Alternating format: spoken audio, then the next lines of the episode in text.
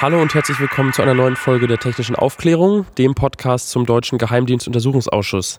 Mein Name ist Jonas Schönfelder und das ist die Folge 28 am 18.02.2015. Äh, 2016, Entschuldigung. Ja, es ist, man merkt, das ist meine erste Sitzung ähm, in diesem Jahr. Bisher haben es ja Felix und Daniel gemacht. An dieser Stelle auch danke, Daniel. Der hat ähm, die, ja, den letzten Sitzungspodcast übernommen. Vielen Dank. Ja, und Felix ist derzeit nach wie vor nicht zugegen, aber der ja, wird dann irgendwann wieder zurückkehren. Dann hört ihr ihn wieder. Ähm, bis dahin machen wir erstmal mit bekannten Stimmen weiter. Und da wäre zuerst der Daniel. Hallo, Daniel Lücking, Online-Journalist und fleißiger Twitterer aus dem NSA-Untersuchungsausschuss. Genau, dann gegenüber sitzt Anna. Noch Anna von Netzpolitik für das Live-Blog zuständig. Und die Stella möchte ich auch noch kurz vorstellen. Ja, Stella Schiffczyk und ich bin die Grafikerin, die die Zeugen malt, weil die Aufnahme von Bild und Ton während der Anhörung verboten ist. Genau, danke, dass ihr wieder dabei seid. Ähm, bevor wir jetzt zur Besprechung der heutigen Ausschusssitzung kommen, gibt es vorher noch drei Themen, drei andere Themen, die wir besprechen wollen. Zum einen ist da das Protokoll von der Befragung des A. Punkt. Das ähm, ist ein BND-Mitarbeiter, der wurde in der vorletzten Sitzung des letzten Jahres befragt. Das war der, am 3.12. Ähm, er, das ist der BND-Mitarbeiter, der X-Keyscore beim Verfassungsschutz, Bundesamt für, für Verfassungsschutz installiert hat. Und ähm, er wurde nur in nicht öffentlicher Sitzung befragt, ähm, ja, weil er sozusagen besonderen Schutz genossen hat. Ähm, und da ist jetzt das stenografische Protokoll veröffentlicht worden. Ähm, Anna, du hast da bei netzpolitik.org auch eine Zusammenfassung geschrieben. Kannst du sagen, was so das Wichtigste war, was ja, er gesagt hat im Ausschuss? Herr Spung, der war für die Installation von X-Keyscore beim Verfassungsschutz zuständig. Das heißt, er war vorher beim BND, nachher auch wieder und wurde dann abgeordnet an den Verfassungsschutz, um eben diese Einführung zu begleiten. Was daran ganz spannend ist, ist, dass er sich eigentlich vorher gar nicht mit X-Keyscore beschäftigt hat, sondern in der Erfassung tätig war. Und dann hat er laut eigener Aussage, hat er dann eben eine Woche lang eine Einführung in X-Keyscore bekommen und dann meinte er, ja, dann konnte er das da installieren. Das war so wirklich, das müssen Sie sich vorstellen, wie Windows. Und ich glaube, eine ganz äh, Besonderheit von dem Herrn Sch ist, dass er eben wirklich mal ein Techniker war. Manche aus dem Ausschuss haben ihn so ein bisschen als äh, Nerd beschrieben, der halt ganz lustige Aussagen getätigt hat und auch den Abgeordneten dementsprechend viel erklärt hat. Das heißt, er hat die technischen Zusammenhänge ziemlich ausführlich erklärt, wenn er nicht gerade wieder gestoppt wurde durch die Bundesregierung, was man eben in dem Protokoll auch ganz gut sehen kann.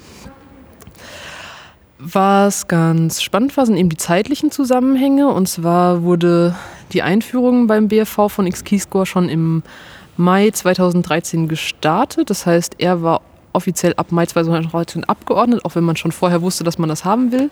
Und dann wurde eben am 17. und 18. Juni dieses X-Keyscore installiert in zwei Tagen.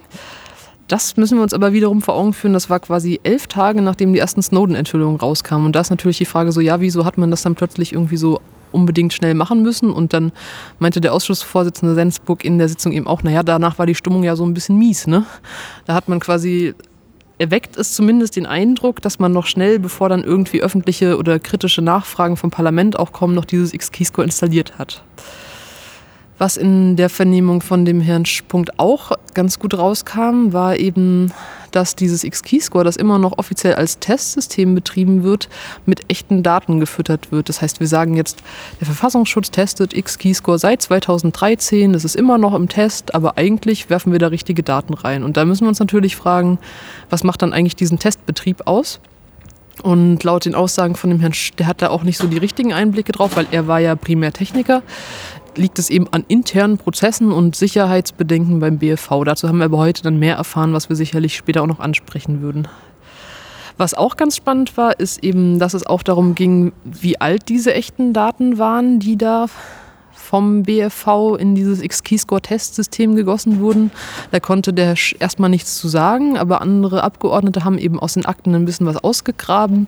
Und da wurde eben gesagt, die Daten waren so drei bis vier Wochen alt und die waren anscheinend auch eben mehrere Wochen unterwegs und zwar von Köln aus. Das heißt, die wurden von Köln, vom Verfassungsschutz nach Berlin gefahren in einen Datenträger in einer sogenannten G10-Tasche, wie auch immer man sich das vorstellen muss, und wurden dann eben in das System in Berlin, das so ein Standalone-Server war, reingeschoben.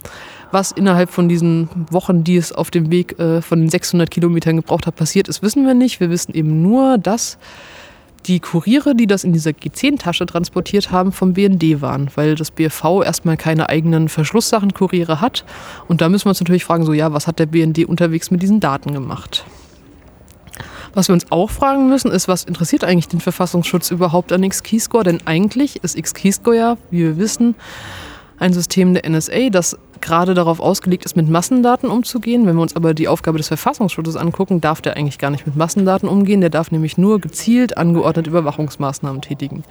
Und da war auch die Begründung von dem Herrn, Sch, dass das ja quasi vom Verfassungsschutz in ganz anderer Weise benutzt wird und eben mehr als Analysesystem und eben nicht als Frontend-Erfassung, wie es bei der NSA benutzt wird, wie er gesagt hat. Zu den ganzen Verträgen und zu den Abmachungen konnte er leider keine Auskunft geben. Klar, weil er war ja der Techniker und da hätte man sich ja andere Leute befragen müssen, was ja heute mit der entsprechenden Frau, die Juristin auch angefangen hat. Genau, danke für die Zusammenfassung. Ähm, wir auf der, auf der Webseite verlinken wir dann auch das Originalprotokoll und die Zusammenfassung von dir auf netzpolitik.org. Das zweite Thema ähm, ist die Entscheidung des Bundesverfassungsgerichts zu den NSA-Selektoren. Wir erinnern uns, ähm, die NSA-Selektoren sind ja eben Suchbegriffe, die die NSA dem BND übermittelt hat und die er in seine Systeme ähm, eingespeist hat, um eben den Datenverkehr, den er äh, erfasst und überwacht, daraufhin zu analysieren. Und die Mitglieder des Untersuchungsausschusses, vor allem die der Opposition, wollten ähm, diese NSA-Selektoren, die eben ähm, möglicherweise gegen deutsche Interessen verstoßen, ähm, selbst einsehen. Das wurde ihnen aber erstmal verwehrt und die Bundesregierung hat eine Vertrauensperson oder einen, ja, wie, wurde sonst noch genannt? Sonderbeauftragten äh, Kurt Graulich benannt und der hat dann im, in der Sommerpause und noch ein bisschen länger danach äh, sich diese Selektoren angeschaut äh, und übrigens auch im BND-Gebäude mit Hilfe von BND-Mitarbeitern und hat dann irgendwann ähm, vor dem Untersuchungsausschuss vorgetragen.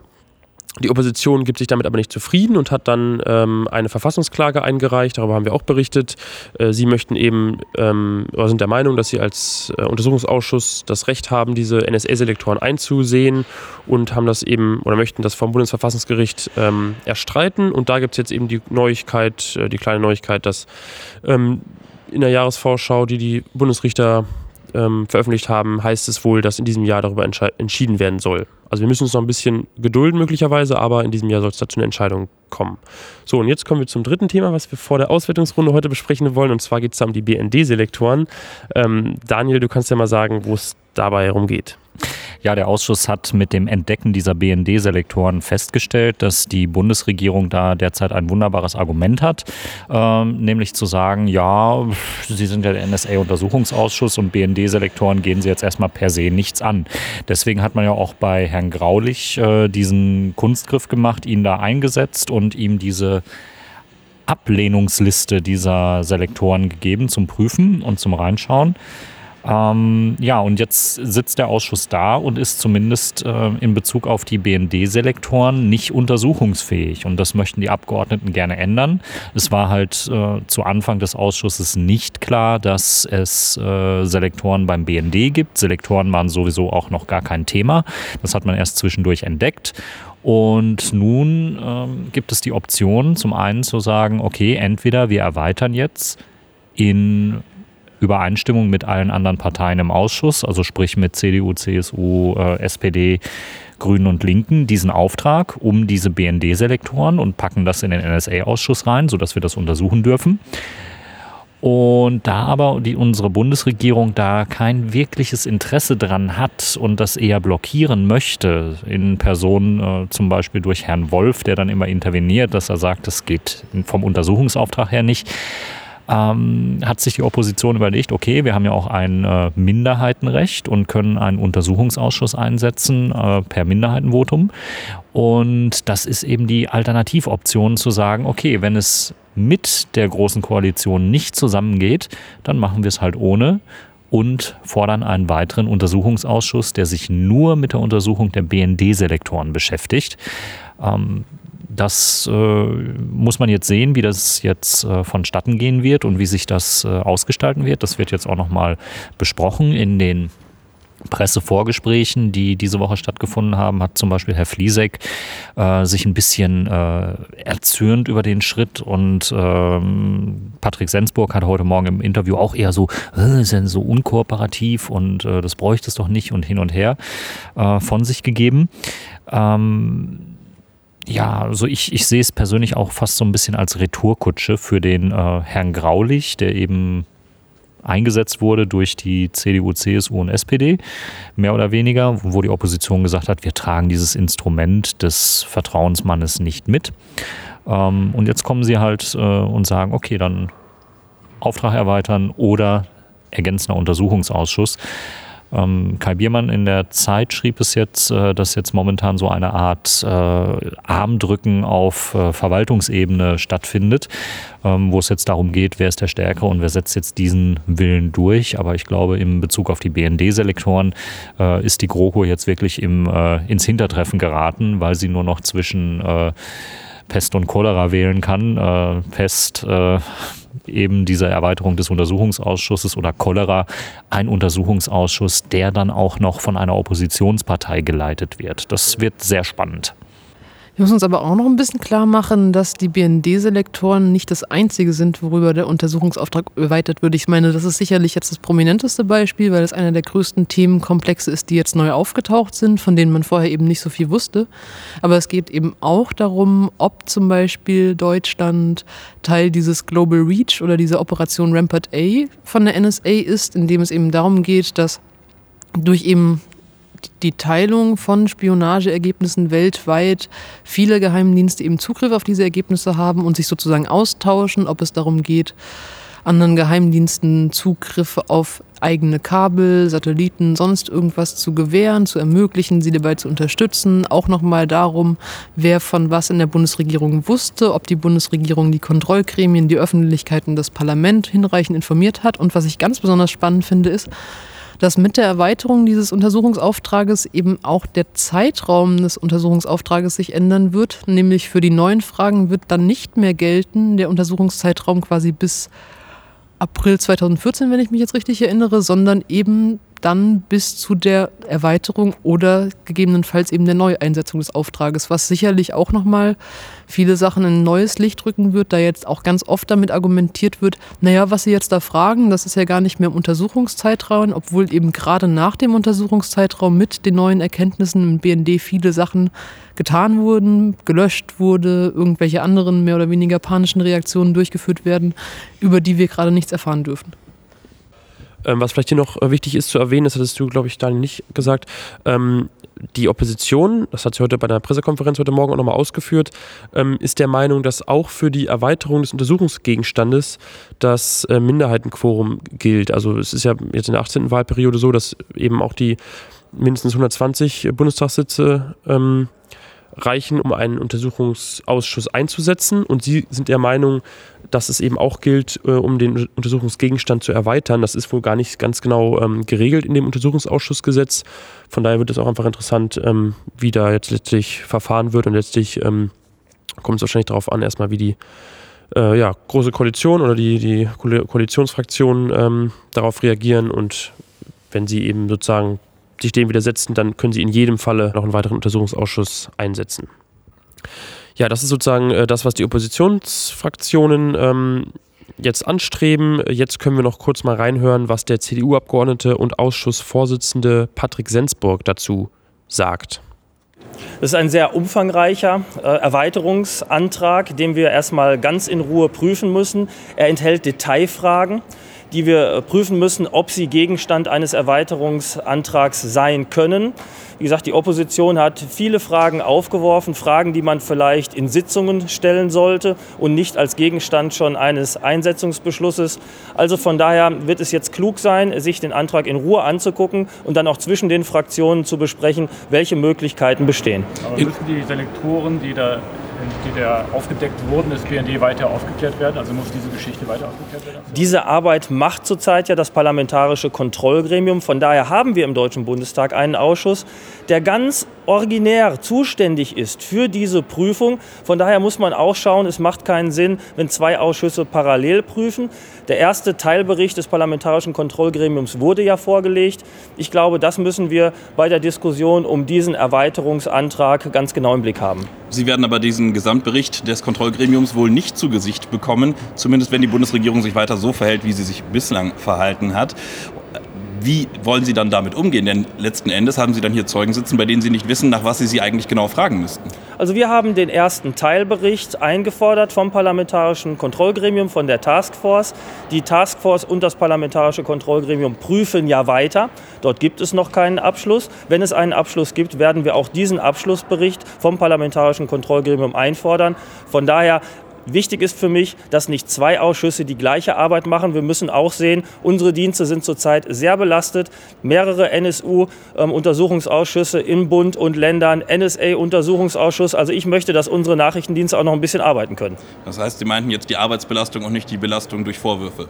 Nein, die Arbeitsbelastung, die Belastung durch Vorwürfe sind Belastungen, die Untersuchungsausschüsse zu klären haben. Dafür gibt es parlamentarische Untersuchungsausschüsse in der Demokratie. Das ist gut so. Aber es muss auch mit Augenmaß so geregelt sein, dass ein Ausschuss zuständig ist für die Prüfung und nicht mehrere Ausschüsse für das Gleiche. Jetzt sind wir wieder zurück und wollen uns jetzt der Auswertung des heutigen Sitzungstages widmen. Und da gab es heute drei Zeugen, beziehungsweise vier waren geladen. Der vierte Zeuge, Herr T.B., wurde aber nur nicht öffentlich ähm, vernommen, wenn die das überhaupt heute noch geschafft haben oder noch schaffen. Ähm, in jedem Falle wurden drei Zeugen in der öffentlichen Sitzung befragt und die erste ist eine Mitarbeiterin des Bundesamtes für Verfassungsschutz, die Frau Doreen Delmdahl.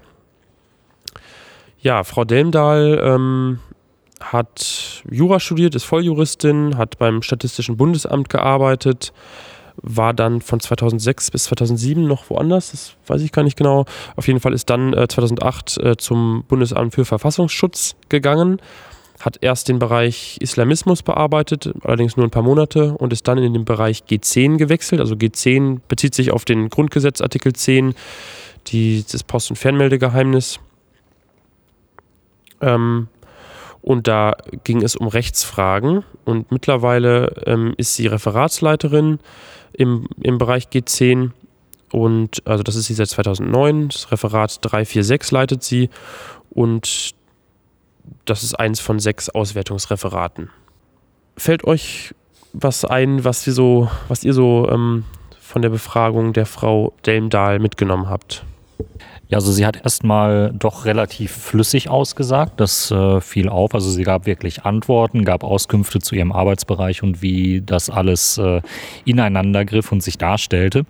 Geriet dann aber auch sehr schnell äh, zusehends unter Druck. Äh, das konnte man bei ihr immer sehr gut ablesen, wie sie äh, anfing, heftigst ihren Daumen zu massieren und wie die Stimme, die zu Anfangs erst leise war und dann laut wurde, immer dann wieder runterging, sobald die Fragen der Opposition kamen. Ähm, da war sie auch wirklich in der Defensive. Sie musste halt erklären, warum zum einen das Bundesamt für Verfassungsschutz eine reduzierte Variante oder angeblich reduzierte Variante von X-Keyscore einsetzt. Sie hat es so beschrieben, dass das X-Keyscore des äh, Verfassungsschutzes ähm, nur Daten empfängt, aber keine Daten auswertet, die zum Beispiel aus einem Livestream gezogen werden können. Also sie hat geschildert, das ist ein ähm, isoliertes System, das die Daten von außen zugespielt bekommt und in keinerlei Verbindung mit dem Internet oder laufenden Datenströmen steht. Warum das Ganze? Weil man im Bundesamt für Verfassungsschutz dieser X-Keyscore-Software misstraut, weil man sagt, okay, wir können in den Quellcode nicht reinschauen und äh, deswegen möchten wir diese Software nicht am Netz haben, sondern nur mit Daten äh, befüllen, die wir eingeben und sicherstellen, dass eben halt die Auswertung äh, nicht irgendwo an den großzügigen Spender dieser Software, nämlich die NSA, äh, zurücklaufen kann über Hintertüren. Irgendjemand sagte dann, äh, ja, die NSA ist ja auch keine Caritas, die einfach mal so äh, Software verschenkt. Ähm, das muss wohl auch dem Verfassungsschutz aufgegangen sein. Auf diesem äh, Sparmodus läuft jetzt dieses System bereits seit zwei Jahren. Genau, also vielleicht auch nochmal zu dem, also es wurde oder gibt mittlerweile da ein eigenes Referat für, wenn ich das richtig im Kopf habe. Ähm, also was sich sozusagen von Beginn an um das X-Keyscore kümmert. Also am Anfang gab es da ähm, eine Arbeitsgruppe X-Keyscore, die wurde im September oder Oktober 2012 eingesetzt. Dann gab es 2014 eine Aufbaugruppe, die das Referat aufbauen sollte und eben seit 2000, April 2015 gibt es ein eigenes Referat. Ähm, ja, was du, glaube ich, auch schon von Anna im, im Eingangs erwähnt hast, also X-Keyscore ähm, oder das X-Keyscore der NSA kann ja analysieren als auch erfassen und sie sagen eben, sie nutzen nur die Analysefunktion, was ja, wie Daniel sagt, auch äh, gar nicht anders geht, wenn die ähm, wenn das System, auf dem es läuft, äh, nicht ans Internet oder einen anderen Erfassungsweg angeschlossen ist. Also sie spielen die wohl wirklich über Festplatten die Daten ein, ähm, beziehungsweise kommen sie per, bekommen sie per Festplatte aus Köln. Ja, es ging dann unter anderem auch darum, wie die Daten ein- und ausgespielt werden. Sie hat gesagt, es gibt da zwei ähm, Wege. Es gibt sozusagen Wege, die nur für den Import der Daten ähm, zu gebrauchen sind und es gibt äh, Ports, die nur für das, für das Exportieren ähm, funktionieren. Wie das jetzt technisch genau gelöst ist, hat sie nicht gesagt. Sie ist aber auch eben Juristin und hat sie auch betont, keine ITlerin, die da jetzt genauere technische Hintergründe versteht. Aber Anna, du sagst, du kannst da was zu sagen. Aber es wirkte ja schon so, als ob der Export quasi primär darüber funktionieren würde, dass sie das Zeug ausdrucken, sprich die Erkenntnisse, die sie daraus gewinnen und nach ihrer Aussage dann eben auch wieder einscannen, weil sie ja mittlerweile mit elektronischen Akten arbeiten, aber eben eine Verknüpfung von diesem X-Keyscore direkt als Export in eine elektronische Akte eben noch nicht stattfinden kann wegen Sicherheitsbedenken. Ja, sie hat auch darüber hinaus einmal das komplette System erläutert, wie der Verfassungsschutz an eine G10-Maßnahme kommt, wie der Antragsweg aussieht, was da die Vorlaufzeiten sind. Und äh, im Prinzip äh, beschrieb sie, dass es äh, ungefähr drei Monate dauert, bis man diese ähm, Erlaubnis bekommt, dann äh, jemanden entsprechend zu überwachen. Sie beschrieb aber auch, dass es in äh, begründeten Fällen äh, quasi innerhalb eines Tages möglich ist, eine Überwachungsmaßnahme zu starten, die dann hinterher vom äh, G10-Gremium ja, ähm, genehmigt werden muss, nachträglich im Nachhinein. Dann müssen die halt auch begründen, warum sie so schnell da in die Überwachung gegangen sind. Und äh, sie beschrieb, dass die Überwachungsmaßnahmen generell auf drei Monate zunächst äh, befristet sind und dass so nach dem Ablauf von zwei Monaten äh, belegt werden muss, wenn man diese Maßnahmen verlängern will beim Bundesverfassungsschutz. Also auch hier wurde dann eben geschildert, man würde ganz vernünftig mit den G10-Daten umgehen. Sie kam aber bei der Erklärung auch so ein bisschen in Schleudern, als es darum ging, ja, wie sieht denn das aus, wenn es eine Person gibt, die abgehört wird und die kommuniziert auf einmal mit Personen, die nicht abgehört werden sollen. Und äh, da kam sie dann ein bisschen in Bedrängnis und in Erklärungsnöte, weil das ganze System halt in sich auch nicht, ähm, nicht logisch ist. Es läuft so, dass zum Beispiel in Te äh, Telefonate reingehört wird und dass dann die jeweiligen Auswärter entscheiden müssen, ist das jetzt relevant für die Überwachungsmaßnahme, die wir da beantragt haben? Wenn ja, dann wird es verschriftet, so hat sie es ausgedrückt. Also es wird äh, eine entsprechende Meldung drüber geschrieben, ähm, die dann ihr als Referatsleiterin nochmal vorgelegt wird und sie muss dann entscheiden, ob äh, das verschriftet bleibt oder nicht. Und ähm, eben auch kritisch prüfen, ob andere, die nicht von der G10-Maßnahme betroffen sind, äh, da in Mitleidenschaft gezogen werden. Sie schilderte also, dass äh, Rechtsanwaltsgespräche ähm, oder Politikergespräche äh, aussortiert werden müssten ging aber auch nicht näher auf den Fakt ein, dass man ja eigentlich zu dem Zeitpunkt schon abgehört hat. Und äh, dass eigentlich nur, ob es verschriftet wird oder nicht, eine Aussage darüber trifft, ob hinterher irgendjemand mitbekommt, ob so ein Telefonanschluss in der Überwachung war oder eben nicht. Die Zeugin bestand darauf, dass nur DSL-Anschlüsse von der jeweiligen zu prüfenden Person äh, überprüft wird und ähm, dahingehend fragte Frau Renner, wie weit denn sichergestellt ist, sobald man online ist, gibt es Kommunikation mit weiteren Personen, dass verhindert wird, dass auch diese Personen, also dass so Massenkommunika äh, Massenabhörungen ähm, verhindert wird, wenn dritte Personen mit beteiligt sind. Und da sagte sie, da könnte sie keine Ausgabe äh, in, in öffentlicher Sitzung keine ähm, Aus? Aussage, Aussage zu treffen. Ähm, ja, also hochgradig fragwürdig, wie in der Kommunikation abgehört wird, ohne eine die zweite Seite mit, zu, mit abzuhören. Also mir ein Rätsel. Und eben, ebenfalls im Unklaren blieb, äh, wie mit sozialen Netzwerken umgegangen wird, was man daraus zieht. Und das ist wahrscheinlich der Tatsache geschuldet, dass ähm, derzeit das System nicht am äh, Datenstrom hängt. Ähm, ich vermute einfach, dass sie die, die Daten so nicht, nicht komplett rüberkriegen oder da noch nicht so weit sind mit der Implementierung. Da kam sie aber auch sehr ins Schwimmen und konnte nicht wirklich erklären, wie äh, soziale Netze da reinkommen und zog sich dann darauf zurück, dass das Punkte sind, die die äh, auf jeden Fall nur in nicht öffentlicher Sitzung zu besprechen wären. Ähm, nochmal zwei, äh, zwei Punkte, die ich auf jeden Fall noch äh, wichtig fand bei dem, was sie äh, ausgesagt hat. Also zum einen sozusagen nochmal die Nutzungsweise von X-Keyscore. Ähm, da ist ja relativ deutlich geworden, also sie nutzen diesen Analyseteil der Software. Sie hat aber auch ganz klar gesagt, dass es eben nicht auf ihre Bedürfnisse zugeschnitten ist und dass sie eigentlich, also dass die NSA, die ja wahrscheinlich mit diesem Tool eher ähm, Massenüberwachung betreibt und eben sich eher auf die Metadaten oder Verbindungsdaten konzentriert, und, das Verfass und der Verfass Verfassungsschutz ähm, eher Einzelpersonen überwacht, dass es da für sie diese Analysefunktionen ähm, eben nicht optimal sind. Also sie möchten eben wirklich eher in Inhalte sich ähm, die Inhaltsdaten angucken, möchten vielleicht in Gespräche, die äh, mitgeschnitten wurden oder erfasst wurden, ähm, reinhören und dafür scheint dieses Tool eben nicht optimal ähm, gebaut zu sein. Allerdings sagt sie halt auch, oder sie wurde gefragt, ob es nicht einfach äh, die Möglichkeit gäbe, ähm, selbst so eine Software zu, zu programmieren oder zu entwickeln zu lassen. Und da sagt sie halt einfach, da fehlt das Personal und es wäre zu teuer. Ja, die Manpower, das Personal und die Zeit dafür würde fehlen.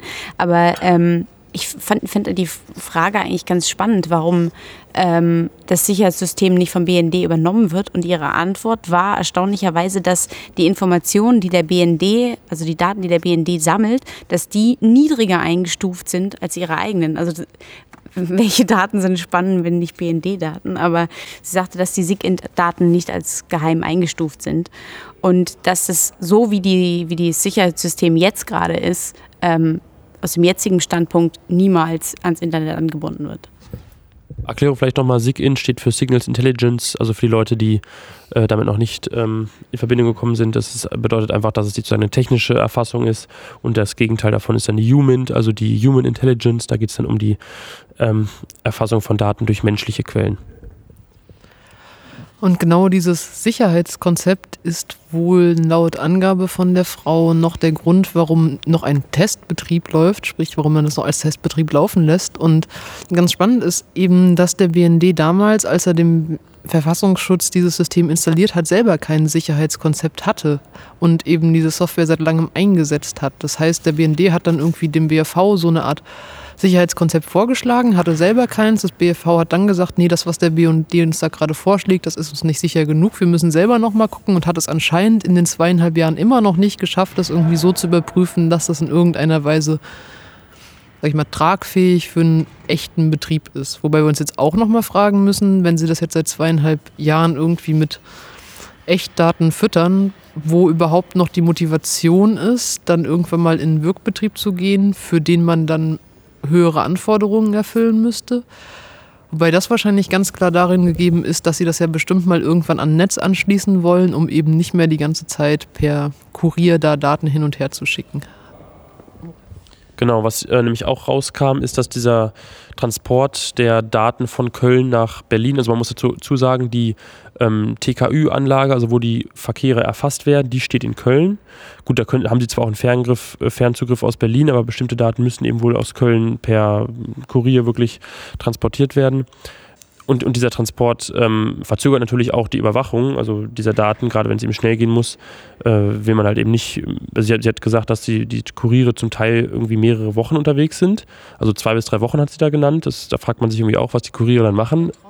Ähm, aber das, da wurde irgendwie auch keine klare Antwort, äh, kam da jetzt nicht raus. Ja, genau. Ja, und wo wir bei äh, Dingen sind, die nicht so ganz rauskamen, können wir auch noch ein bisschen kuschelig werden, was man vom BFV eben auch noch wissen muss, vom Bundesamt für Verfassungsschutz. Hier in Berlin gibt es einen kleinen Raum und da drinnen wohnt ein Verbindungsmann vom äh, BND und ein Verbindungsmann der NSA aber die kommen mit Sicherheit nicht an die Sachen des BFV ran, also an die G10-Daten. Das wurde heute auch noch erläutert. Äh, die Zeugin verstrickte sich dann so ein bisschen in dieser Geschichte, weil sie überhaupt nicht erklären konnte, ähm, was dieser NSA-Mann und dieser BND-Mann da in dieser Einheit machen, wie die Zusammenarbeit aussieht oder auch nicht aussieht. Sie hatte halt auch äh, keine wirkliche Ahnung, ähm, was denn die Aufgabe so von diesen beiden Menschen sein kann, wenn sie da ohne Computeranbindung in äh, einem Raum abseits von den G10-Daten im Bundesamt für Verfassungsschutz sitzen. Aber so äh, kuschelig scheint es da wohl äh, herzugehen. Sie kannte als Referatsleiterin eben diese beiden Point of Contacts äh, nicht hat zwar eingestanden, dass sie mindestens zweimal Kontakt zu einem NSA-Menschen gehabt hat, immer in Begleitung äh, vom BND. Und genau. dann verstrickte sie sich ein bisschen, ah ja, war doch noch ein zweiter, war ja noch einer. Ja, und äh, also da gab es auch nicht wirklich äh, eine Erleuchtung und äh, es schien auch nicht, nicht plausibel, warum jetzt dieser NSA-Mann äh, da ist und was seine genaue Funktion ist und was er da rauskriegen soll oder was für einen Benefit das überhaupt hat. Ähm, also sie war auch nicht durchgängig äh, aussagefähig zu diesen ganzen Sachen, die sie da heute gefragt wurde. Hat insgesamt äh, fast genau vier Stunden gedauert, die Vernehmung von der Dame vom äh, Bundesamt für Verfassungsschutz. Und ich denke mal, in der nicht öffentlichen Sitzung äh, wird da noch so einiges zu klären sein. Was mir einfällt, ist auch ein Evaluierungsbericht. Und zwar ähm, kam er zur Sprache, als äh, Christian Fliesek von der SPD sie befragt hat. Und da sagte sie, dass es eben nach sechsmonatigem Testlauf einen Evaluierung, Evaluierungsbericht gegeben haben soll, äh, der das und, und das war eben im April 2014 und nun geht ja der Untersuchungsauftrag aktuell, also du hast vorhin zwar auch April 2014 gesagt, Anna, ich glaube, es geht aber ist kurz davor, weil der wurde ja im März 2014 eingesetzt. Also irgendwie so in diesem Bereich geht auf, da bis dahin geht der Untersuchungszeitraum ähm, und bisher haben die Ausschussmitglieder diesen Evaluierungsbericht noch nicht bekommen. Das wäre also auch interessant, ob sie den jetzt noch nachgeliefert bekommen, beziehungsweise da muss man eben jetzt genau klären, wann der ähm, veröffentlicht wurde. Also wenn wir jetzt nichts mehr äh, dazu zu sagen haben, bleibt vielleicht nochmal abschließend zu sagen, um das auch nochmal klarzustellen. Also es ist zwar offiziell, befindet sich das X-Keyscore-Programm beim Bundesamt für, für Verfassungsschutz zwar noch in der Testphase, aber sie nutzen echte Daten, die werden da eingespeist ähm, und wenn da eben neue Erkenntnisse bei herauskommen, dann werden die auch genutzt. Also das hat sie offenbar auch klar gesagt. Aber eine wichtige Frage bei dieser ganzen Diskussion um X-Keyscore ist offen geblieben und die werden wir sicherlich auch nicht in einer öffentlichen Sitzung erfahren, nämlich wie genau die Vertragsbedingungen aussehen. Also Kai Biermann und Yassin hatten ja damals auf Zeit Online den Vertrag im Volltext veröffentlicht. Sie wollte heute halt verständlicherweise nicht dementieren oder auch nicht bestätigen, dass das der echte äh, Vertrag ist. Darin ist aber eben festgelegt, dass das BFV das quasi geschenkt bekommt und im Gegenzug das kein wirkliches Geschenk ist, sondern der BFV dann eben in größtem möglichen Umfang die NSA mit den Daten beliefert wenn das alles so ist, wie sie heute gesagt hat, und in Teilen glaube ich ihr das sogar, dass eben dieser Betrieb nur mit einer relativ begrenzten Anzahl von Daten geflogen wird, dann ist die NSA sicherlich in irgendeiner Weise enttäuscht. Und wir müssen uns jetzt eben fragen, stimmt das so? Wird irgendwann bald mal auf den Wirkbetrieb umgestellt und eben der NSA diese ganzen Daten zur Verfügung gestellt? Oder hat das Bundesamt gerade wirklich Skrupel und überlegt sich eben, ob es da mitspielen will oder nicht? Gut, das war also die erste Zeugin ähm, und jetzt kommen wir zu den, äh, zum nächsten Zeugen. Also die nächsten beiden Zeugen sind beides äh, Mitarbeiter des Verteidigungsministeriums. Ähm, der nächste ist auch Volljurist. Ähm, ja, Stefan Sohm heißt er. Er ist in der Rechtsabteilung des Bundesverteidigungsministeriums und man weiß nicht so richtig, warum er geladen wurde. Ähm, wahrscheinlich, weil er sich eben ähm, mit dem Völkerrecht, also das Völkerrecht ist sein Rechtsgebiet, ähm, wahrscheinlich äh, sollte er zum Drohnenkrieg etwas sagen. Äh, vielleicht nochmal kurz zu seiner Person. Also er war ähm, oder ist seit Januar 2013 Referatsleiter R13. Eben, da geht es ums Völkerrecht. Und ähm, ja, irgendwie seine Aussagen waren heute äh, nicht so richtig viel aussagend. Es war irgendwie schwierig, da Informationen rauszuziehen. Ähm, relativ am Anfang wurde er zum Beispiel gefragt, ob denn die vermeintliche Nutzung von Rammstein, also der äh, amerikanischen Airbase Rammstein, äh, als Relaisstation für Drohnenflüge, ob ähm, das völkerrechtswidrig sei. Und da sagte er, ja, per se sei das nicht völkerrechtswidrig, hat da so eine ähm, auf und meinte auch, das wäre eben eine Behauptung, die so in den Raum gestellt wird, dass Rammstein überhaupt als Relaisstation für Drohnen genutzt wird. Vielleicht da auch nochmal kurz die Erklärung für Leute, die sich noch nicht mit dem Thema befasst haben. Ähm, also es gibt eben verschiedene ähm, Anhaltspunkte und Medienberichte, die nahelegen, dass eben diese Airbase in Rammstein dafür genutzt wird, dass Daten also Steuerungssignale für die Drohne äh, sozusagen von den USA, wo die Piloten sitzen, ähm, per Glasfaser nach ähm, nach Rammstein geleitet werden und von dort ähm, über einen Satelliten dann in die eigentlichen Zielgebiete, in denen die Drohnen operieren. Ähm, und da ist eben die Frage, ist das äh, sozusagen eine Völker, also macht sich Deutschland, wenn sie jetzt eben auf ihrem ähm, Staatsgebiet so etwas erlauben, vielleicht mitschuldig an möglichen Drohnenmorden? Das ist sozusagen die Grundfrage in diesem Thema. Und dazu hat er eben heute auch was gesagt. Ähm, ja, Stella. Ja, was, was mir zu ihm eigentlich nur im Gedächtnis geblieben ist, ist, ähm, dass er die Drohnen eigentlich nicht als Diskussionsthema sieht, weil er sagt, die Bundeswehr hat keine bewaffneten Drohnen, deswegen brauchen wir da eigentlich gar nicht großartig drüber reden. Ähm, kennt die Weltraumtheorie nicht. Und ähm, ja, also ich, ich, das nicht als völkerrechtswidrig zu sehen, äh, ja, keine Ahnung, kann ich nichts zu sagen. Unerträglich. Er hat auch immer wieder gesagt, ja, er könnte das ja jetzt nicht einfach so beurteilen, weil es gäbe ja jetzt keinen konkreten Fall. Aber bei konkreten Fällen, die sich vielleicht an Thronentötungen ergeben hätten, hat er auch nicht geprüft. Und das ist gerade unter dem Gesichtspunkt ziemlich fatal, weil er mit einem ganz konkreten Fall beschäftigt war, nämlich mit einem Fall, wo Menschen aus dem Jemen getötet wurden, unrechtmäßig also offiziell sollten Menschen von Al-Qaida abgeschossen werden. Da wurden dann leider noch ein paar mehr Menschen abgeschossen. Und die Angehörigen von diesen Menschen haben eben in Deutschland darauf geklagt, dass die Bundesregierung unterlässt, dass eben Rammstein auf deutschem Gebiet und also betrieben wird. Und da meint er, naja, da haben wir uns ja auch nicht mit der Drohnensache beschäftigen müssen, weil es geht ja eigentlich nur darum, ob die jetzt einen Anspruch gegen die deutsche Regierung haben, dass die irgendwas tut. Und da sieht man einfach, wie komplett ja mit Scheuklappen dieser Mensch durch die Gegend laufen muss und was für eine Bürokratie der da in seinem Kopf gefangen ist, dass er sich dann nicht mal, wenn es wirklich um einen konkreten Fall geht, wo es wirklich tragische Opfer gab, dann damit beschäftigt, was die Konsequenzen dessen sind, was die da jeden Tag tun und erlauben.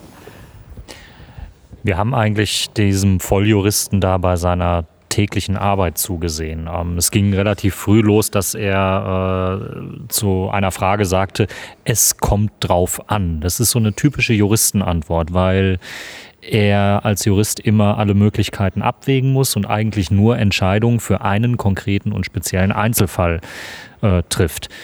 Es mag sein, dass derzeit der Einsatz von Drohnen nicht völkerrechtswidrig ist. Einfach aus dem Grund, weil es keine internationale Übereinkunft gibt, die die Drohnen als Waffe ächten. Insofern äh, kann man Drohnen irgendwie einsetzen. Und äh, wenn er das als Jurist dann betrachtet, sagt er ja, nee, es gibt aber keinen Grund, Drohnen nicht einzusetzen. Insofern ist der Einsatz nicht äh, zu kritisieren dass man das Thema so rein definitorisch abfrühstücken kann. Das ist, das ist unerträglich.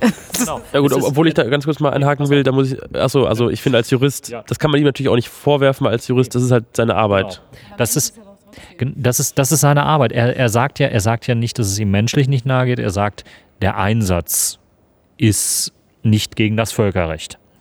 Jetzt müsste aber jemand kommen und ihn dazu zwingen, zu sagen, ja, aber was ist denn mit den Folgen und was passiert? Und man müsste ihn in den konkreten Einzelfall zwingen. Und da wird wirklich deutlich, äh, auf welcher Ebene er sich da äh, bewegt, nämlich völlig entmenschlicht. Er möchte gar nicht über konkrete Einzelfälle sprechen. Er hat es auch so zum Ausdruck gebracht, er möchte über Kategorien sprechen. Also gewisse Beschussszenarien durchgehen und dann für das jeweilige Szenario äh, so eine Art so eine Art Muster hinlegen und sagen, okay, in dem Fall ist es völkerrechtswidrig, weil es wurde auf Kinder geschossen, die überhaupt keine Kombatanten sind oder auch nicht in Zusammenhang zu bringen sind. In dem anderen Fall ist es äh, völkerrechtswidrig.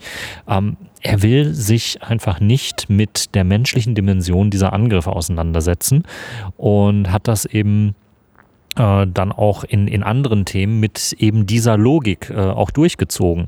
Bei Rammstein ähm, war es dann so, dass äh, er darauf abgehoben hat, naja, äh, es starten ja keine Drohnen und es drückt ja in Rammstein niemand auf den Knopf, um äh, abzudrücken und jemanden zu erschießen. Äh, also müssen wir auch nicht weiter gucken. Ähm, dass aber dieses Durchleiten der Daten durch Rammstein Und das hat Brandon Bryant ja beschrieben. Er ruft vor jeder Schicht an oder musste vor jeder Schicht anrufen, sich in Rammstein einwählen. Die Verbindung kam zustande und ging dann durch bis zur Drohne ins Einsatzland. Ähm, der Jurist hat schon wieder herausdefiniert, dass diese Datenleitung, die durch Rammstein durchgeht, ein essentieller Bestandteil dieses Angriffs ist. Und er sagt, nee, der, der auf den Knopf drückt, sitzt in den USA und da, wo die Drohne einschlägt, äh, das ist in Afghanistan, das ist ein Kriegsgebiet oder Krisengebiet, wie auch immer. Also kann das passieren und nimmt komplett die Verantwortung aus der Betrachtung raus, was denn auf diesen ganzen Zwischenstationen passiert. Und da sitzt man als normal denkender Mensch daneben und kriegt eine tierische Wut, weil eben so klar ist, dass er etwas übersehen möchte, dass er über etwas nicht reden möchte. Und äh, da müssen wir nicht nur ihn hinkriegen als Juristen, da müssen wir die Bundesregierung hinkriegen. Und das hat die Opposition heute auch wieder mit sehr viel Leidenschaft versucht und hat dann auch appelliert äh, zu sagen, ja, aber sehen Sie nicht die Opfer und sehen Sie nicht, was da passiert ist. Und äh, er war aber aus seiner juristisch-technischen Sicht äh, nicht rauszubringen. Und äh, ich weiß nicht, ob es Selbstschutz ist oder ob der einfach so abgebrüht und abgefuckt ist, dass es ihm nicht, nicht ins äh, Gehirn durchdringt, was da wirklich äh, passiert. So, dann hat jetzt keiner mehr was zu sagen zum Zeugen. Dann ähm, gehen wir schnell zum nächsten. Ähm, der, letzte, der dritte und letzte Zeuge ist der Herr Konteradmiral Hans Christian Luther gewesen. Ja, ein Soldat. Ähm, schon etwas älteres Semester, äh, seit 1974 in der Bundeswehr. Und der war irgendwie, ich weiß gar nicht, was man dazu sagen soll. Also ich, ich, schon. ich ja, dann übernehmt ihr mal das, äh, das Mikro. Ich würde einfach sagen, er war deplatziert und ich glaube, das wusste er selber auch ganz genau. Also er konnte eigentlich noch viel weniger sagen als der zweite Zeuge und er hat halt die. so höflich dabei. Gott, war der höflich. Ja, und er hat halt die ganze Zeit betont, dass er ja, also er war in ziemlich vielen Positionen, er hat ja auch ein entsprechendes Alter, aber jetzt sag mal, die einzige Funktion, die relevant hätte sein können, war eben, dass er in der Abteilung SE2 die Unterabteilungsleitung übernommen hat, das heißt die Abteilung Strategie und Einsatz. Aber selbst da hat er eigentlich nichts mit Geheimdiensten zu tun. Er hatte einigermaßen was mit Afrikom zu tun, aber da ging es laut seiner Aussage eben auch nur darum, gerade mal Beziehungen aufzubauen, weil man sich gerade entschlossen hatte, da mehr zu machen und Kontakte zu knüpfen, mit Leuten zu reden. Es ging aber wohl in glaubhaft versichert keiner Art und Weise darum, irgendwie Datenaustausch zu regeln von irgendwelchen Geheimdienstdaten oder Daten, die für irgendwelche Zielerfassungen benutzt wurden. Er hatte davon schlichtweg keine Ahnung. Auch nochmal ganz kurz zur Erklärung. AFRICOM steht für Africa Command und ist eben die ähm, Leitung der amerikanischen Einsätze in Afrika und befindet sich aber in Stuttgart, genau. Ja, also der Konteradmiral konnte einem äh, wirklich leid tun, einfach weil er so vorgeführt wurde auch und äh, der falsche Mann am falschen Platz, das haben wir auch schon gesagt. Ähm, bei beiden Zeugen aus dem Verteidigungsministerium wurde heute eins deutlich, nämlich dass das Verteidigungsministerium die gleiche Tour reiten kann wie auch eben Herr Wolf. Äh, heute hat sich das Verteidigungsministerium bei beiden Zeugen hingestellt und hat dem Untersuchungsausschuss den Untersuchungsauftrag erklärt und hat eben gesagt, dass sämtliche Fragen, die sich auf NATO-Einsätze und auf ISAF beziehen, äh, angeblich nicht vom Untersuchungsausschuss gedeckt seien, obwohl ganz klar im Auftrag halt auch drinsteht, dass der Drohnenkrieg äh, ein Thema des Ausschusses ist. Ähm, das BMVG hat das aber nicht so gesehen und das wäre eigentlich die nächste Erweiterung, die der Untersuchungsausschussauftrag brauchen würde. Ähm, beim Konteradmiral fiel mir heute eine neue Abkürzung ein. Äh, BMVG steht normalerweise für Bundesministerium der Verteidigung und äh, ich habe daraus gemacht, bin mal verwalten gehen.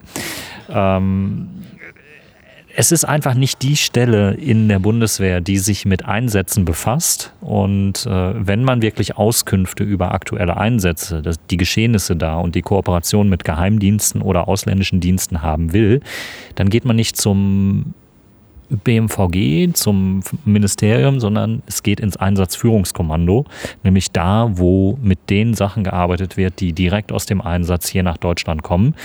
Irgendjemand muss aber vergessen haben, dass äh, der Fraktion vor, äh, zu erklären, ähm, die diesen Zeugen unbedingt haben wollte. Man munkelt, es sei die SPD gewesen. Ähm, es war, eine, es war eine ziemliche Blamage für den Zeugen Und äh, wenn die Menschen im Verteidigungsministerium ihren Auftrag wirklich ernst nehmen würden und das Grundgesetz ernst nehmen würden und etwas von parlamentarischer Kontrolle halten würden, was Soldaten eigentlich aushalten müssen, dann hätten sie auch schon mal vorher Bescheid sagen können, dass das eigentlich eine schlechte Idee ist und dass man genau an der Stelle eben nicht anfragen sollte, weil das keine relevanten Antworten und Ergebnisse für den Untersuchungsausschuss liefern kann. Es war grandios unterhaltsam. Wir haben leider sehr viel auf Kosten des äh, da sitzenden Konteradmirals äh, gelacht, der tapfer Fragen beantwortet hat, bis hin zu dem Punkt, ähm, wo er mehr oder weniger deutlich gefragt wurde, ob er sich denn hier am richtigen Platz fühlte und er dann so äh, durchblicken ließ, naja, das wird ja hier alles protokolliert, insofern möchte ich da jetzt keine Aussage zu treffen. Er wusste, er war falsch, das Publikum wusste, er war falsch abgesehen von Herrn Ostermann von der CDU, äh, wusste auch jeder andere im Saal, dass er total falsch und fehl am Platze war.